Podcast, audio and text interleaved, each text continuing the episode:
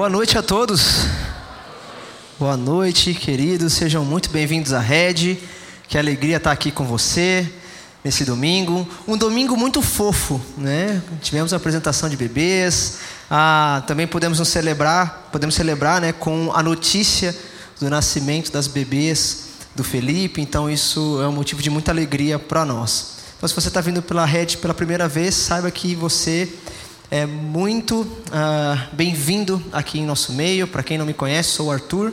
Eu faço parte da equipe pastoral da Rede, cuidando de forma especial ali, trabalhando de forma direta com o Pulse, que é o ministério de nova geração aqui da nossa igreja. Então a gente está muito feliz e hoje é uma alegria muito grande poder compartilhar um pouco da palavra de Deus com você, conversar algumas coisas sobre esse tema chegando atrasado. E um tema bem interessante. Porque parece que essa afirmação se transformou num adjetivo na vida de muitos.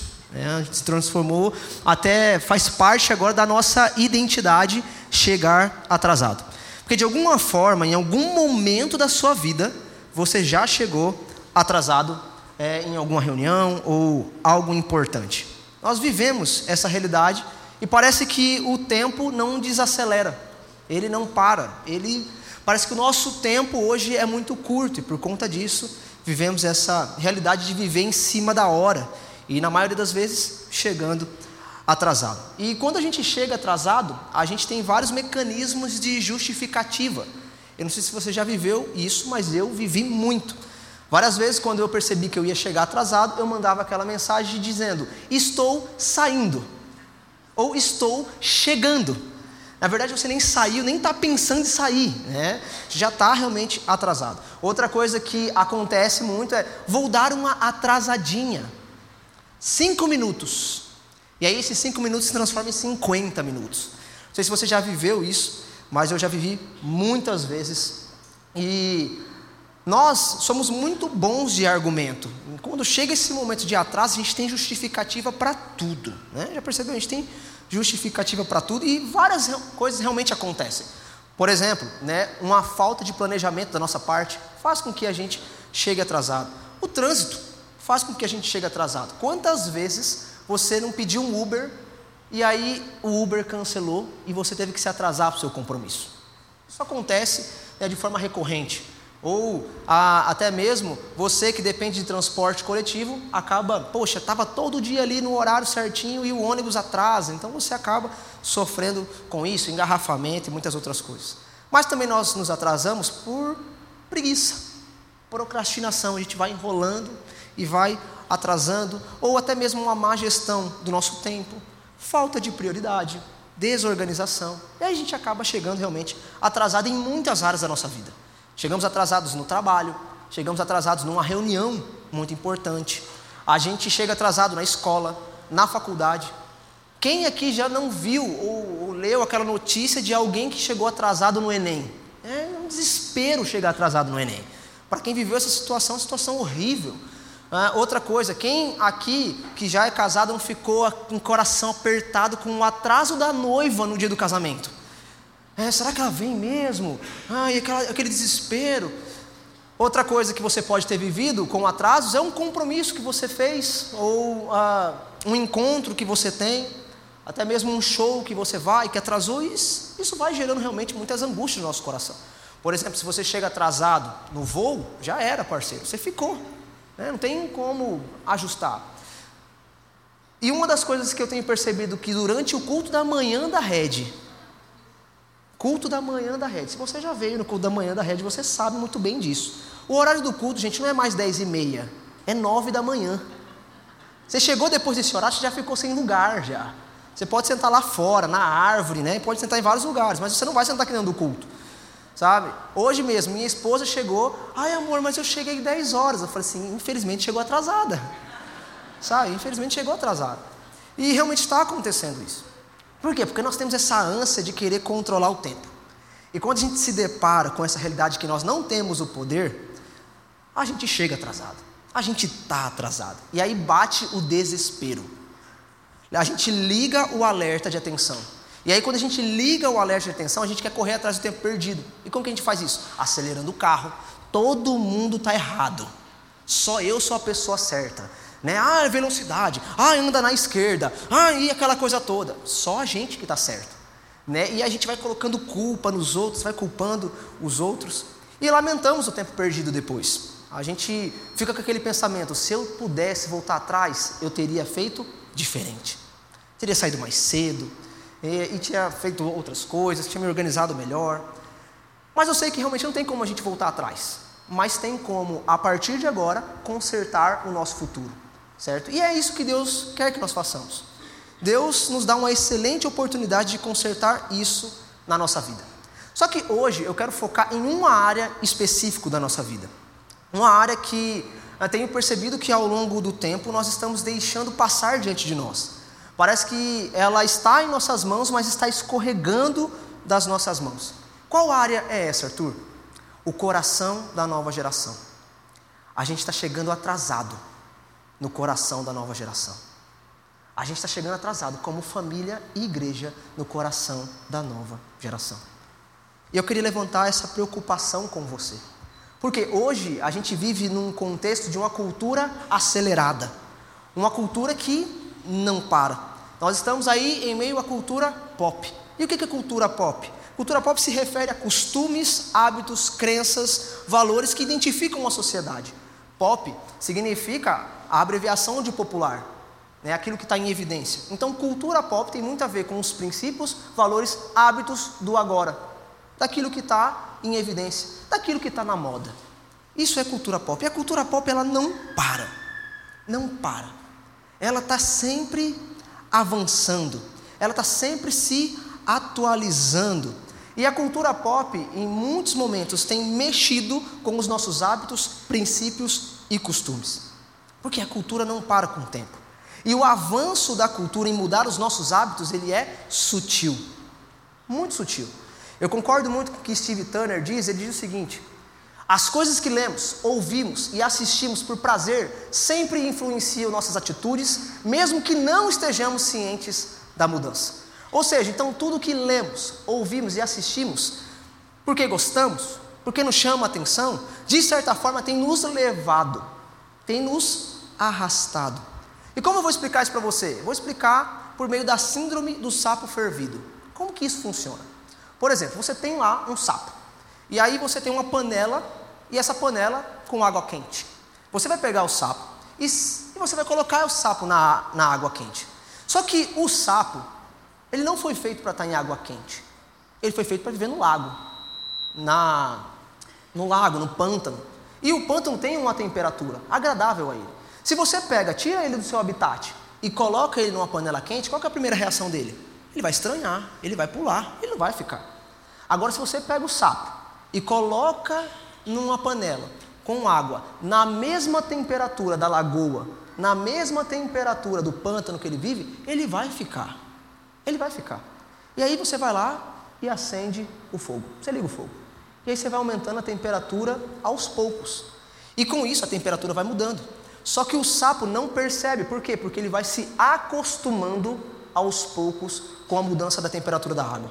E momentos depois, esse sapo, infelizmente, morre cozido. É basicamente isso que acontece com a cultura hoje.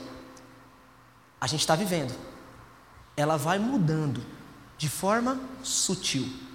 Vai mudando, ela vai aumentando a temperatura e nós vamos nos acostumando a ela. E aí a gente acha tudo normal. E aí, conforme a cultura vai mudando, os nossos pensamentos vão mudando, os nossos valores vão mudando, a nossa forma de ver a realidade vai mudando, os nossos costumes e crenças vão mudando. E uma das coisas hoje que eu lido com geração, com nova geração, é que qual que é os pilares da nova geração? Um dos pilares da nova geração é que o homem, ele é a medida de todas as coisas, ou seja, o homem tem resposta para tudo. E se o homem tem resposta para tudo, então a verdade é relativa. É tudo uma questão de opinião. Então, se a verdade é relativa é uma questão de opinião, então aquilo que eu quero viver no prazer é a minha verdade. Então, com isso, o que, que eu faço? Vou viver do jeito que eu quiser. Ninguém é de ninguém. Eu não preciso de Deus. Eu não preciso da palavra de Deus. A razão da minha vida é buscar o prazer e o que eu quero. É isso que a gente tem visto hoje na nossa geração uma geração que se fechou numa realidade própria. E aí, hoje, nós temos visto vozes que estão chegando antes no coração da nova geração, estão alcançando e conquistando o coração da nova geração. E, e a gente nem está percebendo isso. Como, por exemplo, eu tenho certeza que você não sabe o que o seu filho, ou a sua filha, ou alguém da, de uma nova geração que é mais novo que você, está ouvindo constantemente. Porque hoje o fone de ouvido já se transformou numa parte do corpo da nova geração. Não sei se você já viu. Aonde vai, está com o fone de ouvido. Aí você conversa com a pessoa, ele não tira o fone de ouvido. Mas a gente sabe o que ele está ouvindo? Não. Muito pouco. Sabe, a gente não sabe o que, que ele está ali, o que ele está alimentando o seu coração, o que está alimentando o seu coração. Outra coisa que a gente não tem como, às vezes, controlar é os tablets e smartphones nas mãos dos, da nova geração, das crianças. Eles passam horas e horas, até dias, num quarto ou em qualquer outro ambiente, assistindo coisas que às vezes nós não temos controle de saber. Estão sendo influenciados. Outra coisa que acontece muito, a gente gosta de ver adolescente e criança com livro na mão. A gente fala assim, nossa, uau, ele gosta de ler. Só que hoje tem muitas literaturas que são perigosas, extremamente perigosas. E eu quero mostrar para você um pouco do quadro que a nova geração hoje tem vivido. Como está a nova geração, ou a nossa geração? Quero mostrar algumas estatísticas para você. Como a nossa geração está, e esses números me assustam. Muito. Uma das primeiras coisas que quero chamar a sua atenção é uma pesquisa da Lifeway que diz o seguinte: que 66% dos jovens de 18 a 22 anos já abandonaram a fé na faculdade ou vão abandonar. Outro número que me chama muita atenção, que vem do Comitê Gestor de Internet do Brasil, que diz o seguinte: que 78% né, de crianças de 9 e adolescentes até 17 anos, 78% já são viciados em redes sociais. Outro dado, 33,6%, isso é um dado do Ministério da Saúde, de jovens adolescentes de 13 a 17 anos, eles já experimentaram cigarro, narguile, vapor ou cigarro eletrônico. E até mesmo estão viciados nisso. Outro dado que me assusta: 30%. Isso é o IBGE falando. 30% de adolescentes de 13 a 15 anos já iniciaram a sua vida sexual. Um a cada sete, um a cada sete bebês que nasce no Brasil hoje, uma mãe é adolescente. Um a cada sete bebês que nasce no Brasil hoje, um deles, a mãe, é adolescente. Outra coisa, hoje 80. No Brasil há 80, 80 casos de abuso infantil por dia.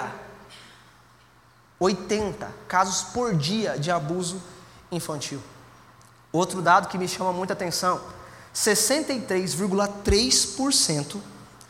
Isso também é o Ministério da Saúde dizendo que adolescentes de 13 a 17 anos já consomem bebida alcoólica. Outro dado que me chama a atenção, a OMS diz o seguinte: que 8 entre 10 crianças, pré-adolescentes e jovens de 10 a 19 anos sofrem com problemas emocionais. Outro dado, agora da Universidade do Uruguai, que diz que 20% de crianças de 4 a 9 anos 4 a 9 anos já tiveram algum contato com pornografia. E o que mais me choca, um dado segundo a Sociedade Brasileira de Pediatria, que diz que de 10 a 19 anos, cerca de mil crianças e adolescentes se suicidam. Hoje, o suicídio é a terceira principal causa de morte entre crianças, adolescentes e jovens. Mas quais são os motivos, Arthur, que fizeram com que a geração chegasse a esse ponto? Vamos lá. Quais os motivos que nos fazem chegar atrasado? Primeiro, falta de tempo. Hoje muitos pais enfrentam realmente demandas excessivas de trabalho, demandas profissionais, que consomem realmente muito do seu tempo. Mas isso tem resultado é, Isso traz um resultado negativo na vida da nova geração, por quê? Hoje tem se criado uma barreira no tempo de qualidade para com a nova geração. Nós não temos tempo para a nova geração. Ou dizemos que nós não temos tempo. Outra coisa que a gente vê é a dependência de tecnologia.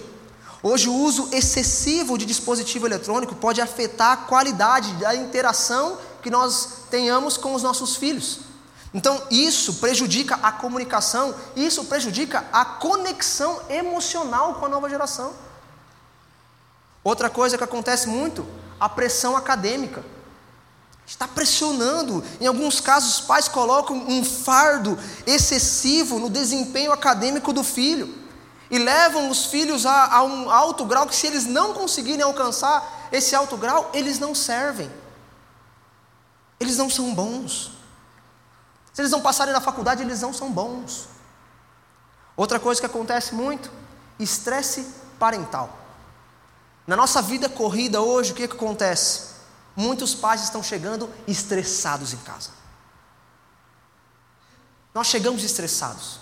E aí, quando o nosso filho ou filha vem correndo para poder falar para a gente no nosso dia, o que, que a gente faz? Descarrega o estresse no filho e na filha, ou na esposa, no marido. Isso tem criado uma barreira de comunicação com a nova geração. Outra coisa, a falta de limites. Estabele... Falta de estabelecer limites claros faz com que no futuro essa geração tenha dificuldade de entender e compreender e respeitar regras e normas, a respeitar regras e normas. Agora, o oposto, que é a superproteção, faz com que nós não venhamos a desenvolver a habilidade de resiliência e de autonomia da nova geração. Eles vão viver dependentes. Outra coisa que acontece muito é a modelagem de um comportamento inadequado. Ou seja, eles veem um comportamento inadequado em casa e repetem. Eles estão observando tudo. Então eles observam o jeito que o pai trata a mãe, eles observam o jeito que a mãe trata o pai, eles observam aquilo que o pai fala, os palavrões, as expressões, e eles replicam tudo. Eles vão replicando tudo. Outra coisa que acontece é esse foco excessivo no desempenho. O meu filho precisa ser o melhor. Se ele não for o melhor, ah, não é meu filho. Você tem que ser o melhor. E a gente acaba desenvolvendo orgulho, não humildade. Outra coisa que acontece é a falta de conhecimento sobre a geração que nós vivemos. Nós não buscamos conhecer essa geração. E eu quero mostrar para você que isso é um fator de casa, lar. Agora eu quero mostrar para você o que eles enfrentam fora, os desafios que a geração, que a nossa geração tem enfrentado. Primeiro desafio: influências negativas. Eles estão lidando com influências negativas no YouTube, no TikTok, nas uh, séries, uh, novelas, uh, personalidades, famosos, pessoas que estão falando e se tornam um tipo de referência para eles mas são péssimas influências. Outra coisa que eles acabam lidando é com a pressão social, a pressão pelo desempenho, a pressão para que eles venham a ir bem e suprir as expectativas que os pais criam. Outra coisa que eles lidam com pressão social é eles precisam ser aceitos pela sociedade, então fazem de tudo para serem aceitos pela sociedade. Outra coisa que acontece, a falta de orientação. Às vezes muitos estão em famílias desestruturadas, aonde eles não têm orientação para cuidar das suas emoções, do que estão sentindo, das dores que estão sentindo. Outra coisa que acontece, falta de orientação é, na questão sexual. Muitos estão se deixando levar na vida sexual por quê? Por falta de orientação, por falta de ensino, por falta de cuidado, porque é um assunto que parece que a gente tem medo de conversar, a gente tem medo de falar. Outra coisa que eles lidam com bullying e cyberbullying. Eles lidam com bullying no, no, ambiente externo, real, e também lidam com bullying no, no ambiente online, virtual. E a cultura do cancelamento e por aí vai.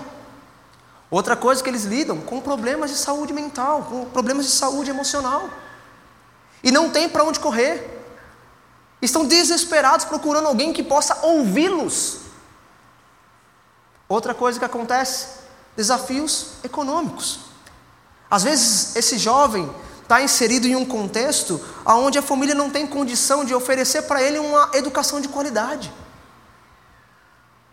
Outra coisa que acontece, uma pressão da imagem corporal. Ou seja, eu preciso ser bem visto para ser amado. A minha filha precisa ser linda, o meu filho precisa ser lindo para ser amado e para ser aceito. Isso se torna uma pressão na vida da nova geração. Outra coisa, vícios e drogas. Coisas que estão no cotidiano. Vícios em videogames, vícios em tantas outras coisas. E as drogas, que são coisas que estão na nossa realidade e que eles são pressionados a experimentar todos os dias. Mas, poxa, Arthur, que quadro horrível esse! É o que a nossa geração está vivendo. E nós precisamos unir forças para não chegarmos atrasados no coração da nova geração. A gente precisa unir força. E aí você pode pensar, ah, Arthur, mas minha família é imperfeita. Realmente, nós somos construídos de. Nós temos realmente famílias imperfeitas. E a Bíblia vai nos mostrar famílias imperfeitas. Mas a Bíblia também vai mostrar a partir dessas histórias que nós podemos aprender a fazer diferente. Nós podemos tomar atitudes corretas. A Bíblia vai dizer de histórias de pais que não deram atenção para os seus filhos e perderam o coração deles. Por exemplo, Jacó. Jacó teve diversos filhos, diversos filhos, mas não teve pulso com seus filhos.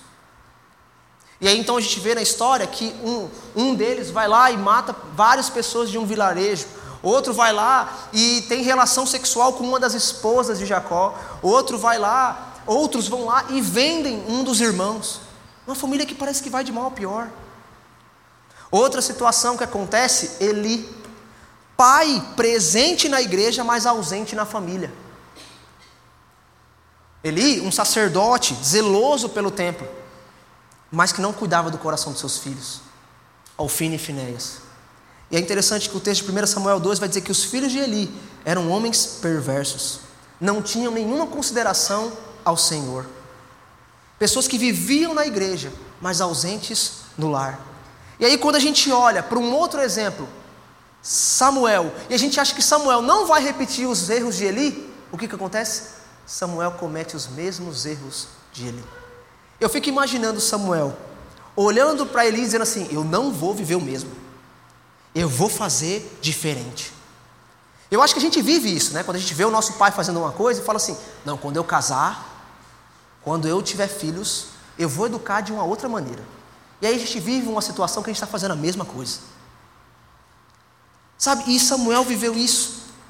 Joel e Abias, que eram filhos de Samuel, eles também são pessoas corruptas. Pessoas que não seguiram um conselho e não seguiram o exemplo do seu pai. É isso que 2 Samuel, capítulo 8, vai dizer. Eles não eram como seu pai. Eram pessoas gananciosas, soberbos, que praticavam, né, que na verdade pervertiam a justiça. Um outro exemplo de família, Davi. Davi. Um outro exemplo, alguém que teve sucesso como rei, mas um fracasso como pai. Teve um sucesso na esfera social, na sociedade, mas fracassou no lar. Sabe, Davi, ele cometeu vários erros. Isso resultou na destruição da sua família. Davi viu os seus filhos cometendo vários erros e não tomou a atitude correta e adequada de repreendê-los. E com isso nós vemos adultério acontecendo no meio da família, nós vemos incesto acontecendo na família, pai, é, é, filho querendo matar o pai, irmão matando o irmão. E é uma história que vai de mal a pior. Mas eu sei que você vai parar para pensar assim, poxa Arthur, são histórias realmente pesadas. Eu sei que Deus foi bondoso em atuar e trazer justiça na vida de cada um deles. Deus realmente foi bondoso. Mas eu quero focar com você que essas histórias são alertas para que nós não venhamos a fazer o mesmo. Para que nós venhamos a agir de forma diferente e não chegarmos atrasados no coração da nova geração.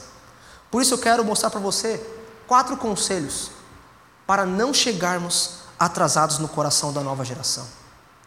Porque se nós ganharmos o coração da nova geração, nós vamos ganhar a sua atenção. E ganhando a sua atenção, ganhando a sua atenção, nós podemos, a partir daquilo que Deus vai fazer em nossas vidas e através de nós, transformar uma geração. Transformar uma geração. Então, o nosso objetivo é fazer com que eles sejam mais filhos de Deus do que nossos filhos. E nós podemos aprender alguns conselhos através da vida de Paulo e da família de Timóteo. Paulo e a família de Timóteo, que se uniram para cuidar do coração de Timóteo, para levar esse jovem a ser um homem íntegro, para ser um homem temente a Deus, um homem de bom testemunho. E é interessante o amor que Paulo tinha para com Timóteo, porque era um amor de filho, um filho na fé. E é isso que Paulo fala sobre Timóteo. Em 1 Timóteo, ah, capítulo 1, versículo 2, o texto diz: Escrevo esta carta a Timóteo, meu verdadeiro filho na fé. Meu verdadeiro filho na fé. E aí é interessante que Timóteo é, 2 Timóteo, capítulo 1, versículo 2, Paulo de novo reafirma o seu amor para com Timóteo, dizendo: Escreva essa carta a Timóteo, meu filho amado. Meu filho amado. Logicamente que você precisa entender que Timóteo, ele tinha uma família. Timóteo, ele era filho de pai grego, que era pagão, que não decidiu, na verdade, que decidiu viver como pagão, que não se converteu ao cristianismo. Mas ele tinha uma mãe, uma mãe judia que se converteu ao cristianismo, assim como a sua avó. E o primeiro contato, primeiro contato de Paulo com Timóteo aconteceu na primeira viagem missionária de Paulo, junto com Barnabé. E uma situação totalmente improvável. Uma situação assim que você vai olhar e vai falar assim: meu Deus, eu nunca seguiria essa pessoa.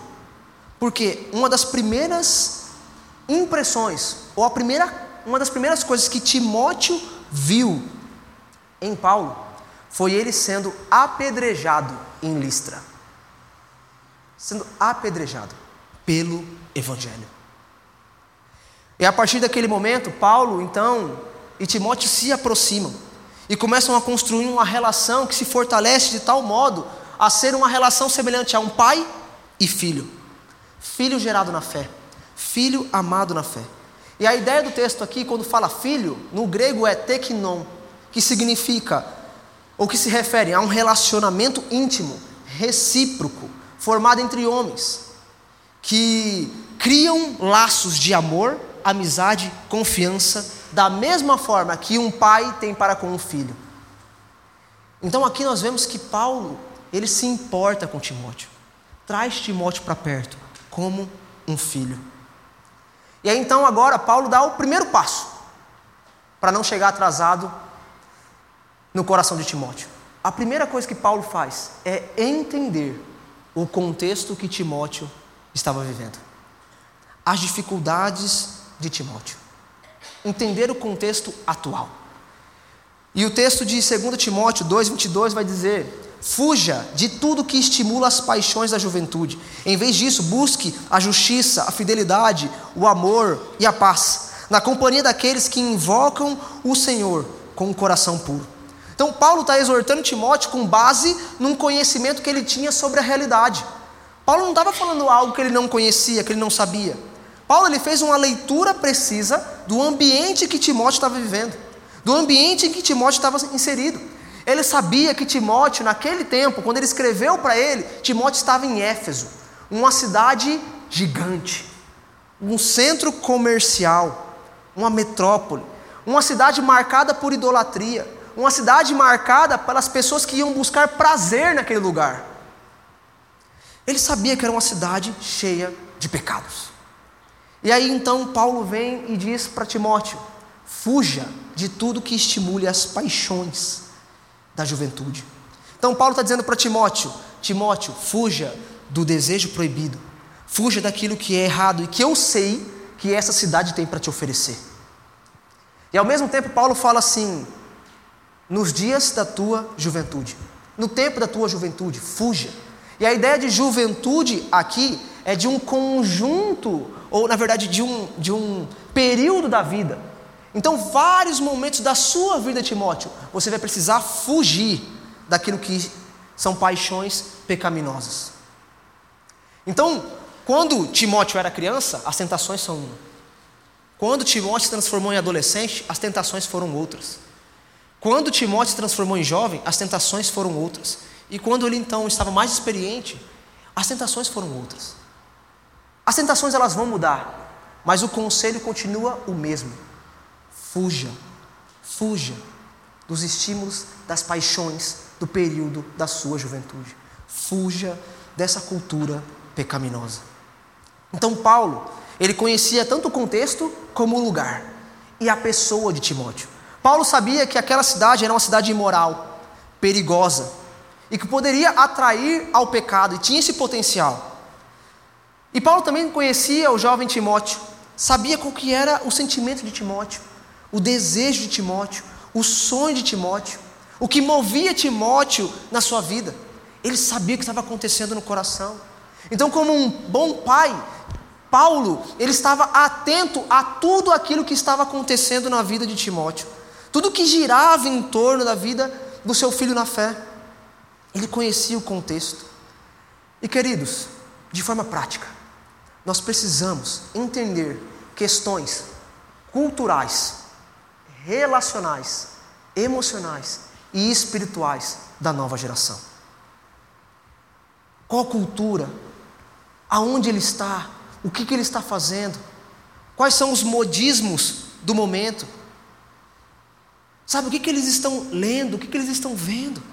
Entender a cultura é algo primordial. O que eles assistem, o que eles ouvem, o que eles leem, aonde habitam. Nós precisamos entender, entender as suas dificuldades, ser sensíveis às suas emoções. Este é o primeiro passo para a gente não chegar atrasado. Então a gente precisa entender que o processo de educação hoje existe um conflito de geração. Não tem como você educar a geração Z e a alfa da mesma forma, porque eles têm características diferentes. E daqui a pouco vai vir uma geração C, que é a geração Covid, dos nascidos de Covid que vão vir pensando de uma forma diferente. Por isso que é importante a gente compreender essas gerações. Porque eu tenho certeza que você já passou por isso. Se você tem dois filhos, você com certeza deve estar passando por isso. Que o seu segundo filho é totalmente diferente do primeiro. E até a forma de educar precisou ser diferente. Porque eles nasceram em momentos diferentes, em tempos diferentes, características diferentes. Por isso que é muito importante a gente estar atento a essas coisas. A gente precisa estudar as características dessa geração. Então você precisa gastar tempo, ir lá no seu computador, lá na internet, Googlezinho, e quais as características dos nascidos de 2020 em diante. Ah, é a geração Y, é a geração X, é a geração. E aí então você vai, deixa eu entender aqui as características dessa geração. E agora eu vou começar a observar as características dos meus filhos. Para ver se faz sentido. Eu vou começar a olhar, vou começar a observar, vou começar a ficar atento. É necessário que a gente desenvolva e entenda o que, que eles estão passando. E uma das coisas que eu quero uh, dar para você, para te ajudar, se você é pai de criança, bebê, eu vou indicar um livro para você: Pastoreando o Coração da Criança. Um excelente livro para te ajudar a entender os desafios dessa fase de vida. E se agora você está indo para a fase de pré-adolescentes, adolescentes e jovens, a, indica a indicação que eu te dou é A Idade da Oportunidade. Livros que são excelentes, que vão poder te ajudar a entender um pouco mais aquilo que a nossa geração está vivendo. Então nós precisamos estar atentos àquilo que eles estão assistindo. Sabe, não é deixar eles assistirem de qualquer forma. Não, vamos procurar resenha.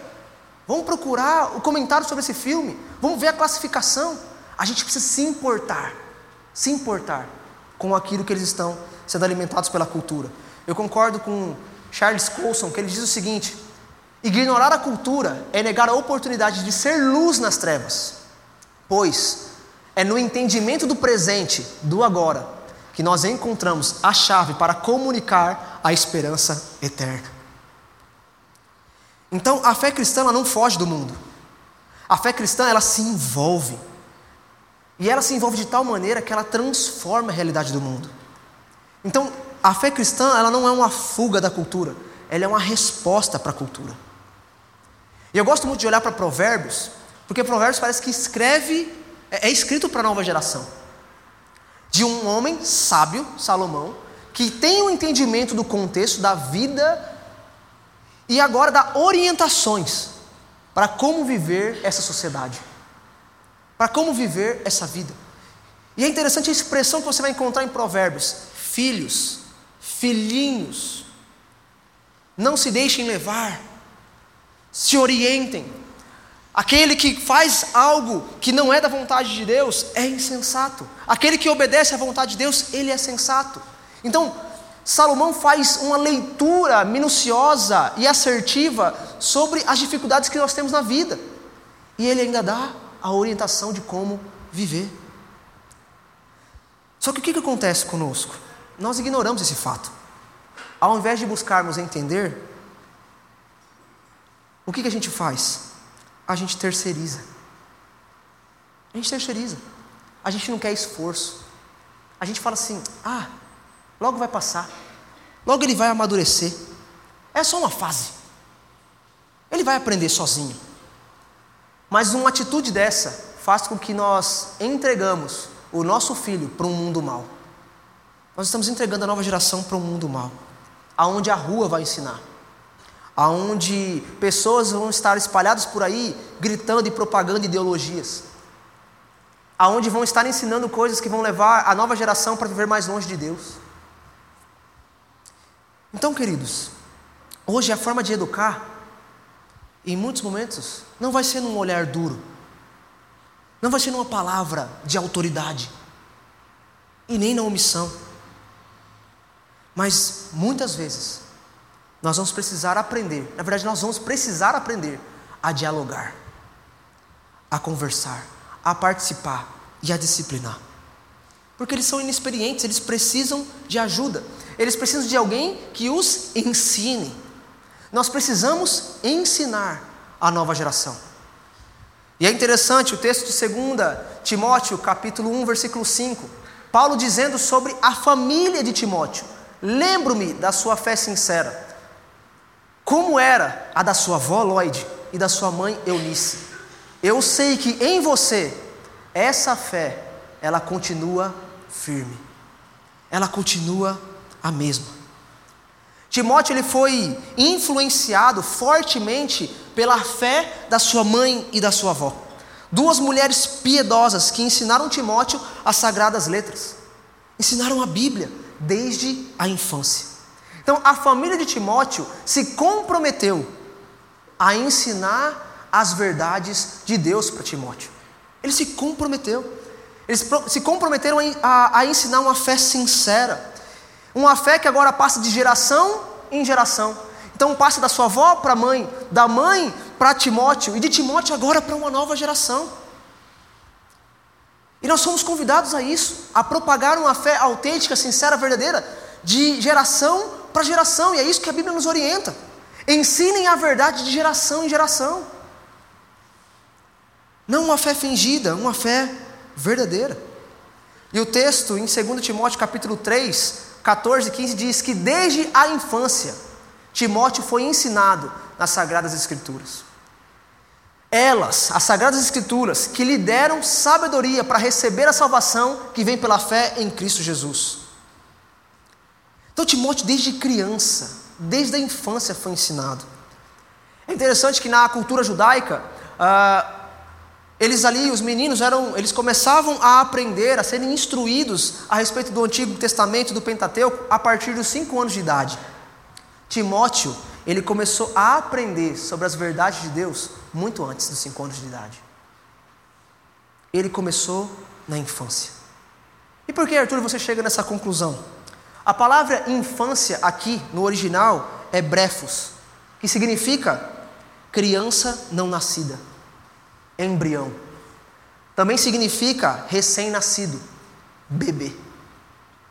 Então, desde pequeno, desde o embrião, da barriga, Timóteo já aprendia sobre as Escrituras.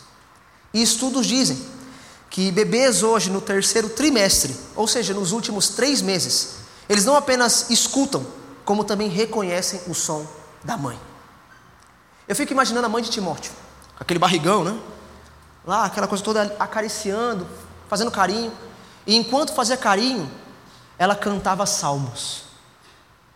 Ela recitava versículos.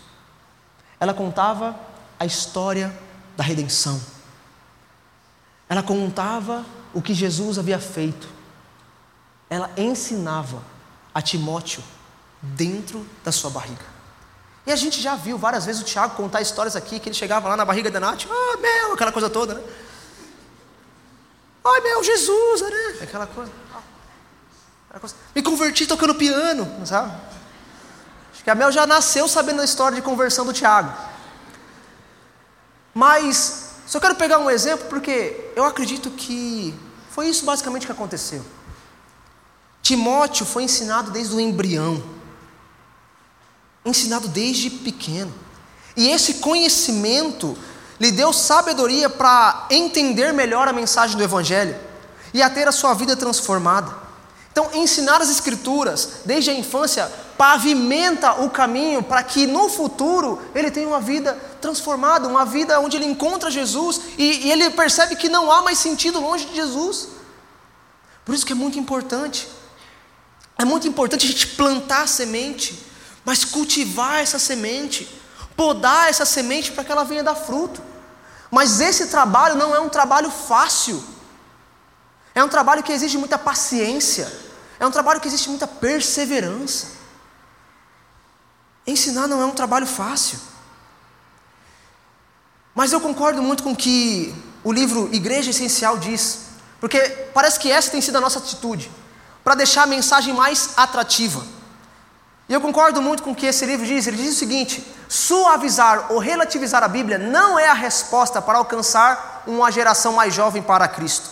Eles não querem ser poupados das duras verdades espirituais. Eu não sei se você viu recentemente, mas o Tiago fez uma postagem onde ele disse que não precisamos de doses açucaradas do cristianismo para alcançar a nova geração. A gente não precisa adocicar. Porque o que essa geração precisa é da verdade, é da palavra de Deus, e nada mais. E foi isso que transformou a vida de Timóteo, porque foi isso que a família de Timóteo ensinou. Porque a família de Timóteo, na verdade, a família de Timóteo entendeu que a palavra de Deus, toda a escritura, ela é inspirada por Deus e útil para o ensino, repreensão, correção e instrução. Eles entenderam isso que a palavra de Deus é o meio para nos ensinar o que é correto, os princípios e a vontade de Deus. A palavra de Deus, ela é suficiente para, nos repreender, para nos mostrar o que não é correto, o que não agrada a Deus. Ela também, ela é instrumento suficiente para nossa correção, para fazer com que nós venhamos agora tomar o caminho correto. É como se a Bíblia nos mostra: olha, isso é pecado, as consequências do pecado são essas, mas o caminho é esse. Então, a Bíblia pega a gente, parece que vem nos trazendo aqui: olha, esse caminho não é, o, não é o verdadeiro, esse caminho não é o real, esse caminho não é o de justiça, esse caminho não é o de amor, este é o caminho de amor. E aí então a palavra não para por aí, porque ela também é instrução, ela te coloca no caminho e te dá orientação para você permanecer vivendo de forma correta ela te dá orientação para você viver a vontade de Deus. Então, a palavra de Deus é a resposta que a nova geração precisa. E ela só aprenderá se a família se comprometer a ensiná-la. É nosso papel. É nosso papel crescer no relacionamento com Deus e transmitir essa verdade. Deus não nos chama a terceirizar essa responsabilidade. Essa responsabilidade é nossa. E é interessante que o versículo 17 vai trazer o resultado disso. Vai dizer que se as pessoas são conduzidas e entendem que toda escritura é inspirada por Deus, útil para o ensino, repreensão e correção instrução na justiça, o resultado é que teremos homens e mulheres que estarão preparados para toda boa obra, estarão preparados para a vida. Eu concordo com que Essa professora cristã, ela diz o seguinte: não subestimem o impacto da fé na infância. Não subestime. Pregar o Evangelho para as crianças é abrir portas para um futuro transformado pelo amor de Deus. Nós não podemos subestimar o poder do Evangelho. Mas a realidade, queridos, é que nós estamos investindo rios de dinheiro, rios de dinheiro, nos nossos filhos para que eles sejam e façam aquilo que a sociedade aceita. E aquilo que nós recebemos de graça e que é nossa missão, nós não temos dado atenção e nem transmitido isso. Nós queremos que os nossos filhos tenham um currículo invejável, mas nós não estamos preocupados com a piedade dos nossos filhos. Nós não estamos preocupados com a eternidade dos nossos filhos, nós estamos preocupados com o aqui e agora, mas não do que será lá na frente, da fé dos nossos filhos e da nova geração. E eu quero te ajudar a mudar esse quadro. E como que a gente pode fazer isso? Vamos voltar para o básico. Para o básico. Cultinho doméstico em casa. Uma vez por semana. Adquira o hábito de leitura bíblica com a sua família, de oração com a sua família.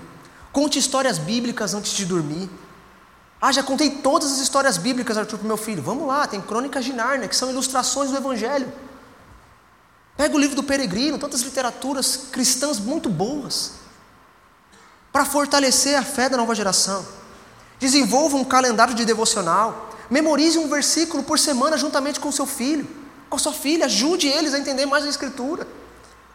Crie um plano de leitura familiar na YouVersion para que toda a sua família leia a Bíblia junto com você. E você possa cobrar, porque você viu que, opa, não leu, então vou cobrar lá. Essa é uma das coisas que a gente tem feito lá no, nos pré-adolescentes. Eu tenho cobrado dos meus voluntários assim, ó, tragam Bíblia.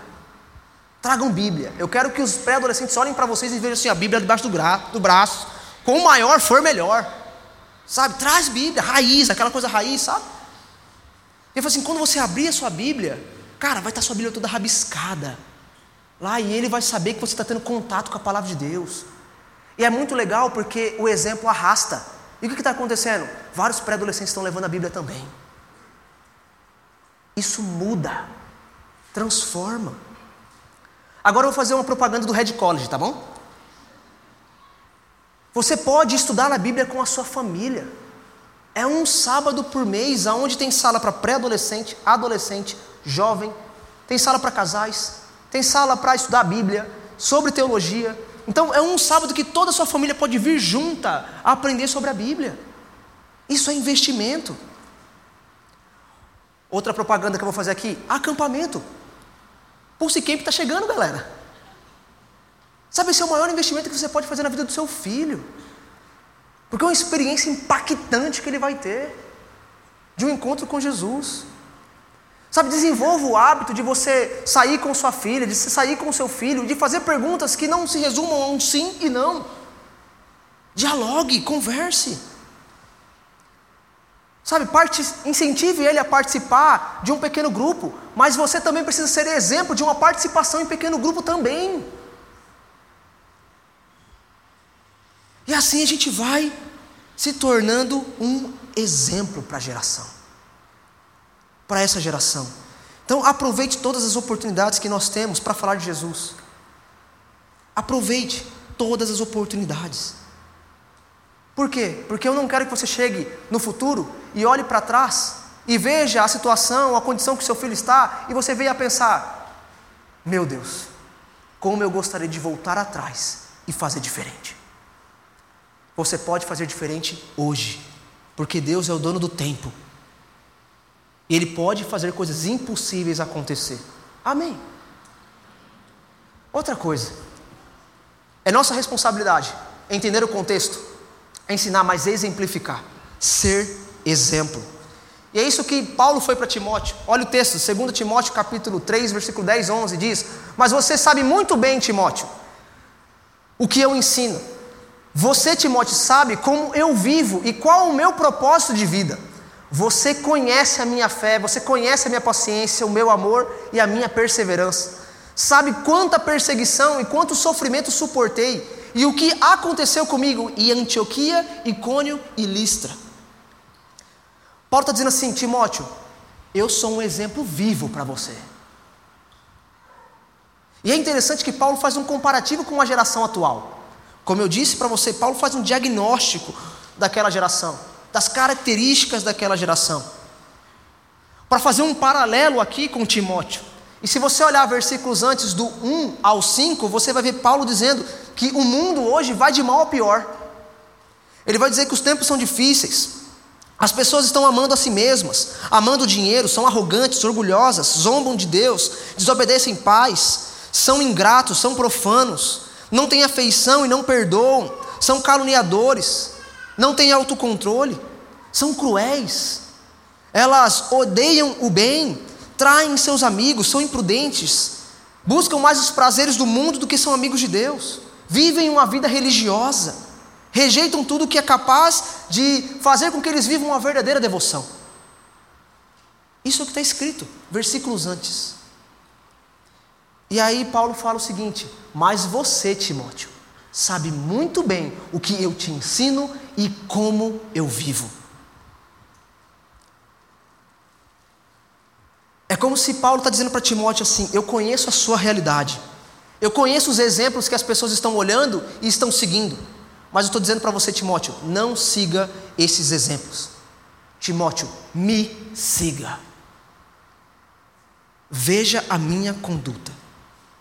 E Timóteo viu de perto como Paulo era um exemplo de alguém que viveu o Evangelho, confiou no Evangelho e sofreu pelo Evangelho. Em Antioquia, Paulo foi expulso. Em Icônio, Paulo foi linchado. Em Lista, Listra, Paulo foi apedrejado e arrastado pelas ruas. Foram essas cenas que Timóteo viu de Paulo. E Paulo está dizendo: Timóteo, aquilo que eu te ensinei, eu vivo. As minhas palavras não estão desassociadas das minhas ações. E por quê? Porque Paulo estava tão próximo de Jesus que as suas atitudes eram naturais de expressar quem Jesus era na forma de agir, na forma de falar, na forma de amar as pessoas, na forma de perseverar em uma dificuldade, na fé.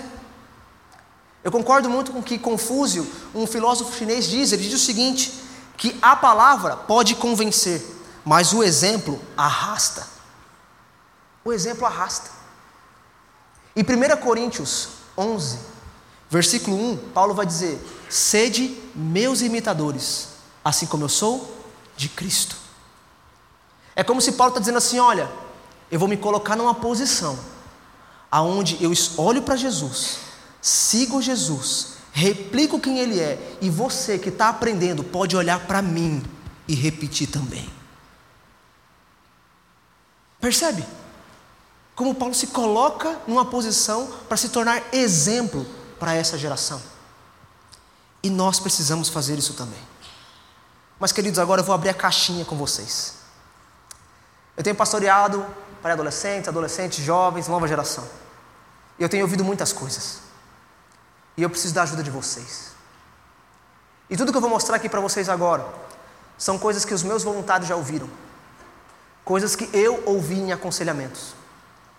E que eu quero mostrar a realidade do que os filhos estão pensando e vendo os seus pais fazerem. A primeira coisa que eles dizem: o meu pai a minha mãe passa muito tempo no celular e não tem tempo para mim. Passam horas e horas no celular, mas não tem tempo para mim. Outra coisa que eu ouço constantemente, meus voluntários ouvem: eu não tenho apoio dos meus pais. Pais que não apoiam os seus filhos, pais que não incentivam os seus filhos mas que reprimem, repreendem, travam.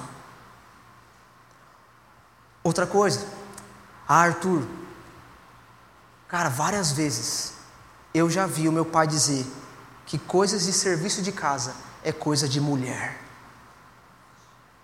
Meu pai não ajuda em nada. Outra situação que nós já ouvimos: pais que desistem dos seus filhos. Ah, meu filho não alcançou o padrão que eu desejava, então eu vou deixar ele. Pais que são ausentes emocionalmente e desistem dos seus filhos. Pais que abandonam o lar e desistem dos seus filhos. E nem imaginam o quanto de consequência isso traz no coração de um filho. Esse é um dos mais pesados agora. Arthur, na igreja, meu pai é totalmente diferente. Minha mãe é totalmente diferente. Na igreja, meu pai me abraça, me beija, diz que me ama, serve. Mas em casa, Arthur. Mas em casa, Arthur, dói. E aí acontece de pais que usam a Bíblia por conveniência. Pega um texto, coloca fora do contexto, para poder então dar justificativa para o seu pecado utilizam a Bíblia por conveniência. Outros, Arthur, meu pai age como se eu fosse escravo dele. Eu tenho que ficar servindo ele a todo tempo. E mais, mas o que mais machucou meu coração não foram todas essas coisas. Foi essa aqui.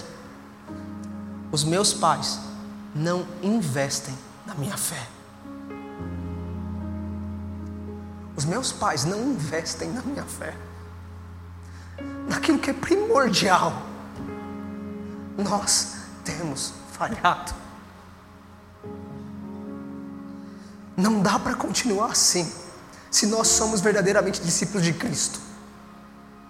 Porque Deus, Jesus chama os pequeninos, Deus chama os pequeninos para cuidar, para amar e abraçar. Não dá para continuar assim. Então concordo com o que Lutero diz, que o melhor sermão que você pode pregar aos jovens é ser um exemplo vivo daquilo que você ensina. Precisamos de pessoas que falem da verdade, mas que vivam a verdade. Timóteo não seguiu só o ensino de Paulo, Timóteo seguiu a conduta de Paulo. A nova geração, ela precisa de uma referência. Ela pede por exemplos. Eu quero fazer algumas perguntas para você. Imagine que esse auditório estaria cheio no, das nova, da nova geração aqui. Os seus filhos estariam aqui. Os seus sobrinhos estariam aqui. Seus netos estariam aqui. E qual seria a resposta, a resposta deles se eu fizesse a seguinte pergunta? O seu pai, a sua mãe, a sua avó, seu avô, seu tio, tia, é a pessoa mais temente a Deus que você conhece? Qual seria a resposta? Qual seria a resposta dele se eu perguntasse? Se eu levasse você para ver e assistir um dia de trabalho do seu pai, você conseguiria dizer que você vê nele um exemplo de quem Jesus é? Qual seria a resposta? Qual seria a resposta se eu perguntasse para eles: você vê no seu pai, na sua mãe, um exemplo de quem Jesus é, no cuidado para com a esposa e com o marido e os filhos? Será que você vê no seu pai, na sua mãe, um exemplo de humildade a ponto de reconhecer o seu erro e pedir perdão? Será que aquilo que seu pai sua mãe anda assistindo ou tem no celular, na galeria, são coisas que Jesus teria, assistiria e faria? Será que a conduta do seu pai junto com os amigos em uma festa, em algum ambiente que você sabe que não tem um cunho cristão, será que eles se portariam como Jesus gostaria que eles se portariam? Será que eles refletiriam quem é Jesus? Porque se somos discípulos de Cristo, nós precisamos espalhar e espelhar quem Ele é, principalmente para os novos na fé que são os nossos filhos que é essa nova geração. Mas hoje eu lido com adolescentes, pré-adolescentes e jovens que dizem para mim o seguinte: Arthur, eu gostaria de ter o pai em casa que eu vejo na igreja. Porque lá ele se parece um discípulo de Jesus.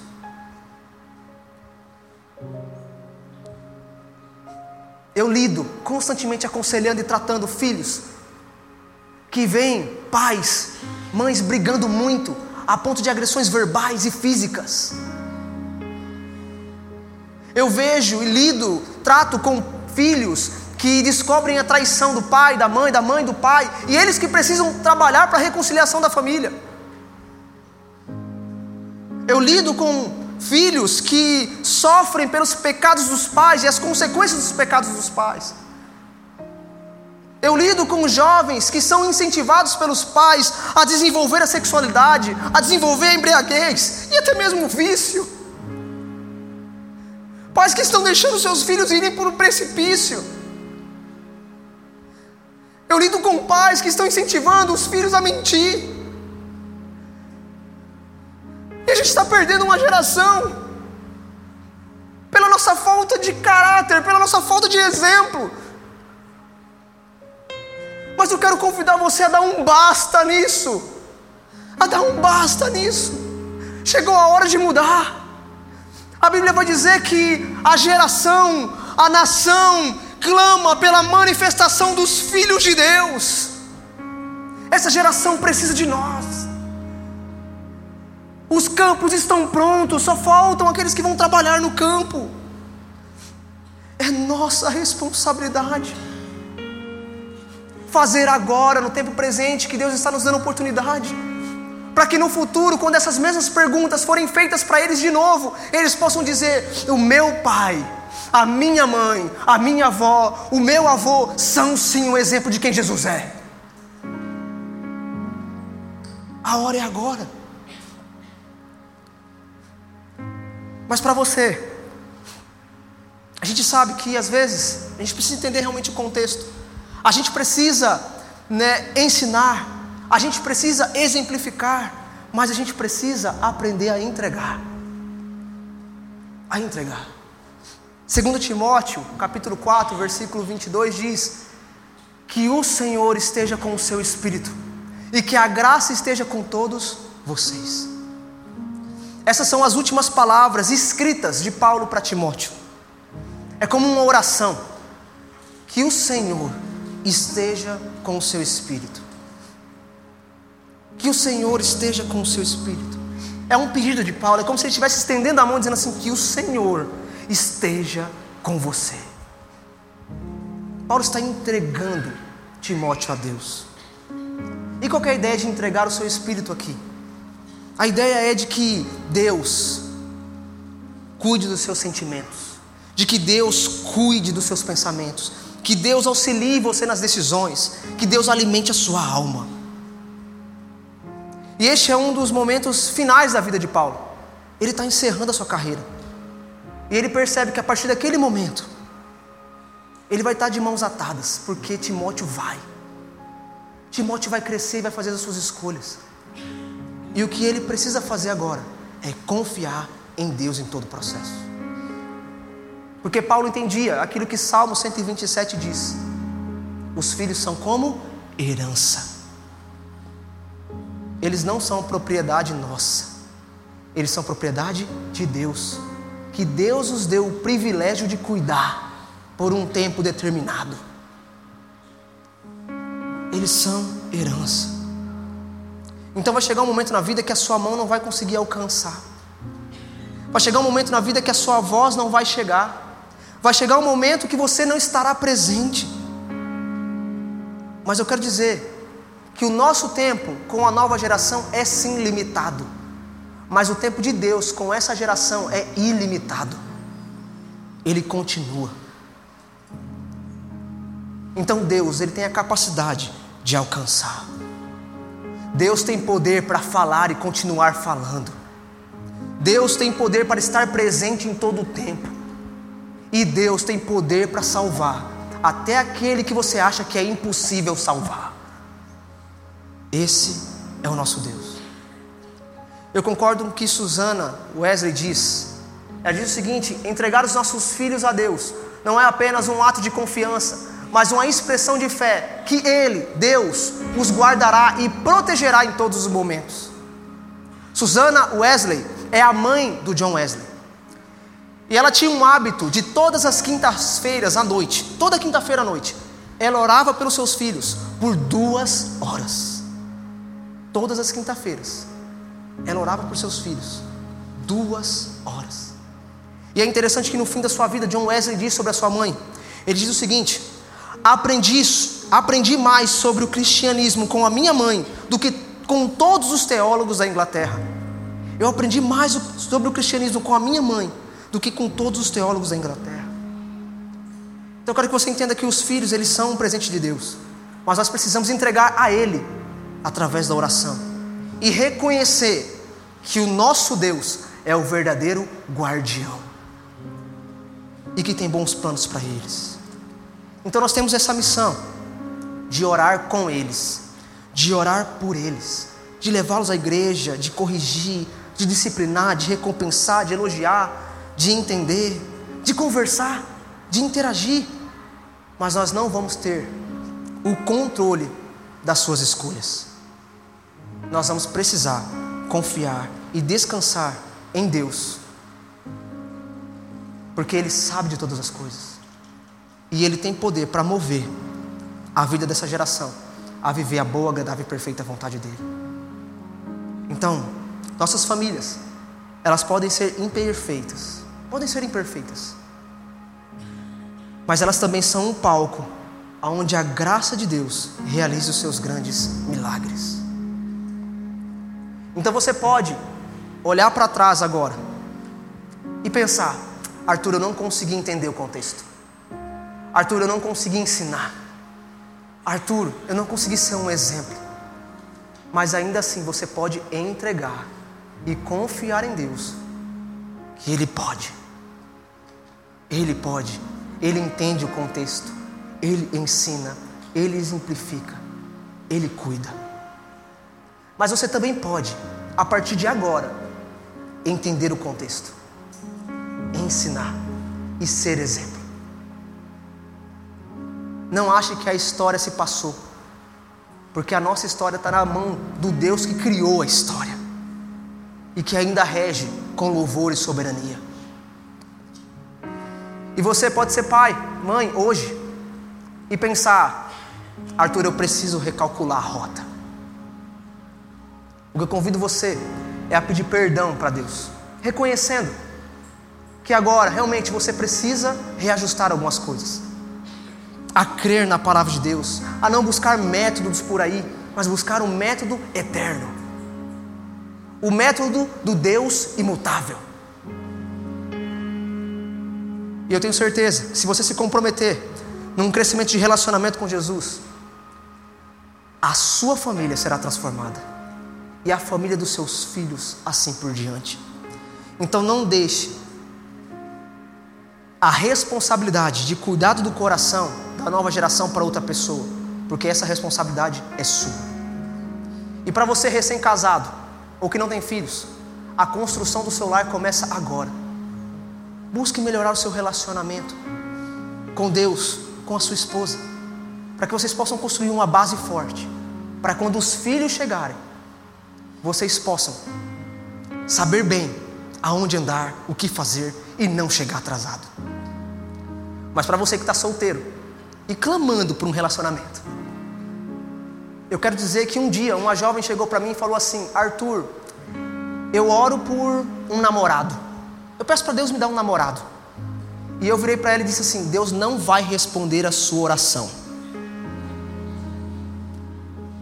Aí ela olhou assim, meio, como assim? Se não vai.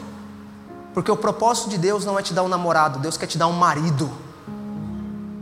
Deus não quer te dar uma namorada, Deus quer te dar uma esposa, segundo a vontade dEle, segundo a direção dEle. E se você fizer isso e encontrar alguém assim, saiba que a sua família será construída na rocha. E pode passar o que for, ela vai permanecer. Então, para a gente refletir e praticar, O foco com a nova geração deve ser amá-los.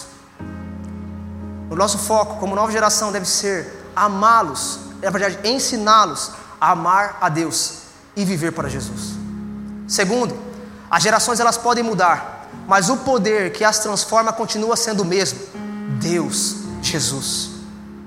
Em terceiro, em famílias imperfeitas, Deus escreve uma história de redenção, transformando os nossos erros em oportunidades para a sua glória.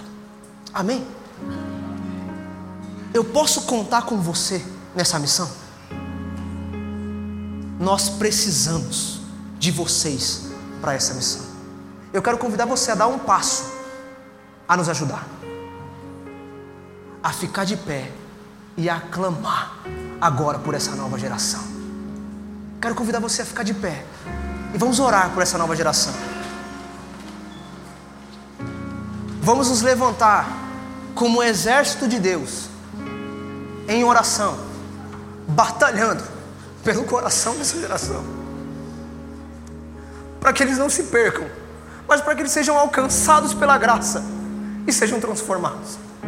Eu não sei se você está com seu filho, filha aí perto. Não sei se você está com seu irmão, sua irmã aí perto. Seu neto sua neta, mas se você tiver, abraça ele aí.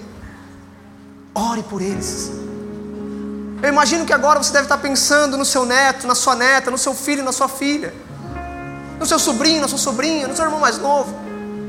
E se passa um nome aí na sua cabeça agora, eu quero convidar você a, como igreja, orarmos